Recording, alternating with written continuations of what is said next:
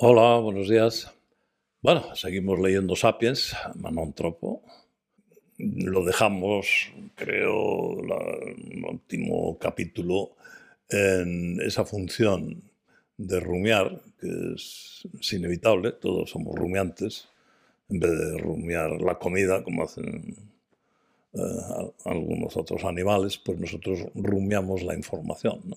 Estamos siempre dando vueltas, estamos eh, yendo hacia el pasado, eh, considerando otras, eh, otras opciones, que llamamos los contrafactuales o contrafácticos, si en vez de hacer aquello que hice, hubiera hecho lo que pensé que podía haber hecho, pero no lo hice, entonces mi vida. O sea que estamos, estamos reconsiderando lo que se llama la memoria autobiográfica, que es la narrativa, eh, ese relato que nos construimos, eh, en el cual integramos el pasado, el presente y hacemos prospecciones de futuro.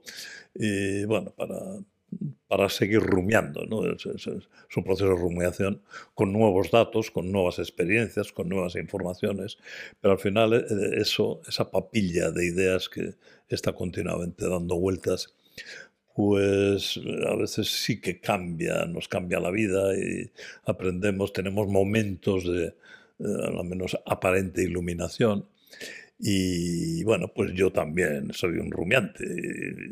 Eh, he pasado rumiándome dos aspectos eh, que me han definido.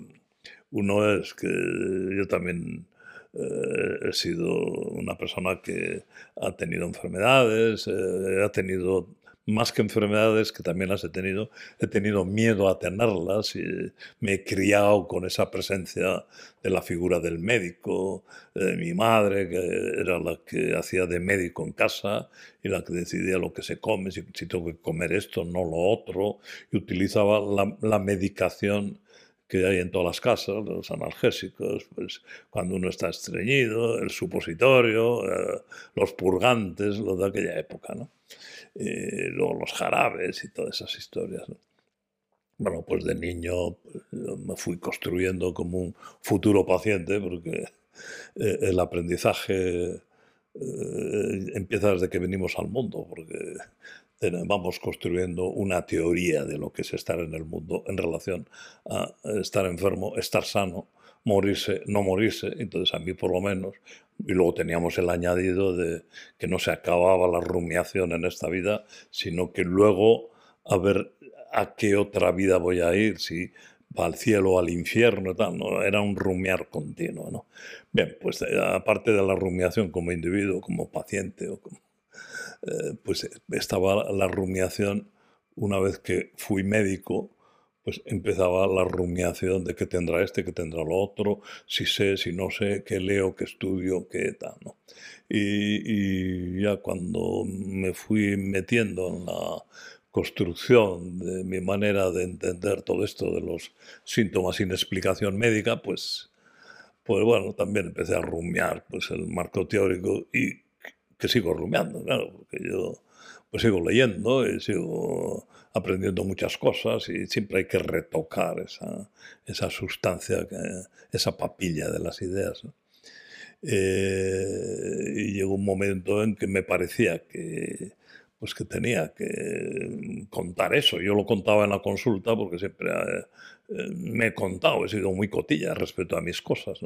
Y, en la consulta, pues eh, la consulta era un cotilleo entre el paciente y yo, ¿no?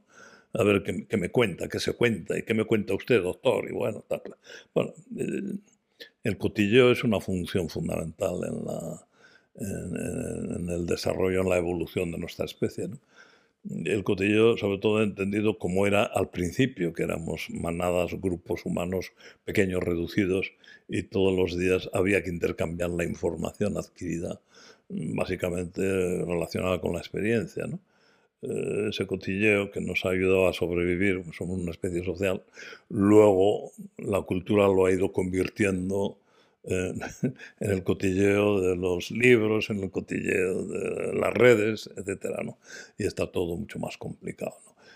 yo, yo, según iba teniendo por lo menos la, la idea de que, tenía algo que proponer en base a mis, mis rumiaciones y la información que había ido adquiriendo, pues empecé a ronronear ya la idea del libro, tengo que escribir un libro, ya empecé escribiendo uno, luego escribí otro. Y el último pues todavía me había ceñido demasiado al aspecto del dolor y me parece que había otros síntomas que acompañaban al dolor y que también tenían, eran respetables y que creaban mucha mortificación e invalidez, como el mareo, los hormigueos, los síncopes o los acúfenos.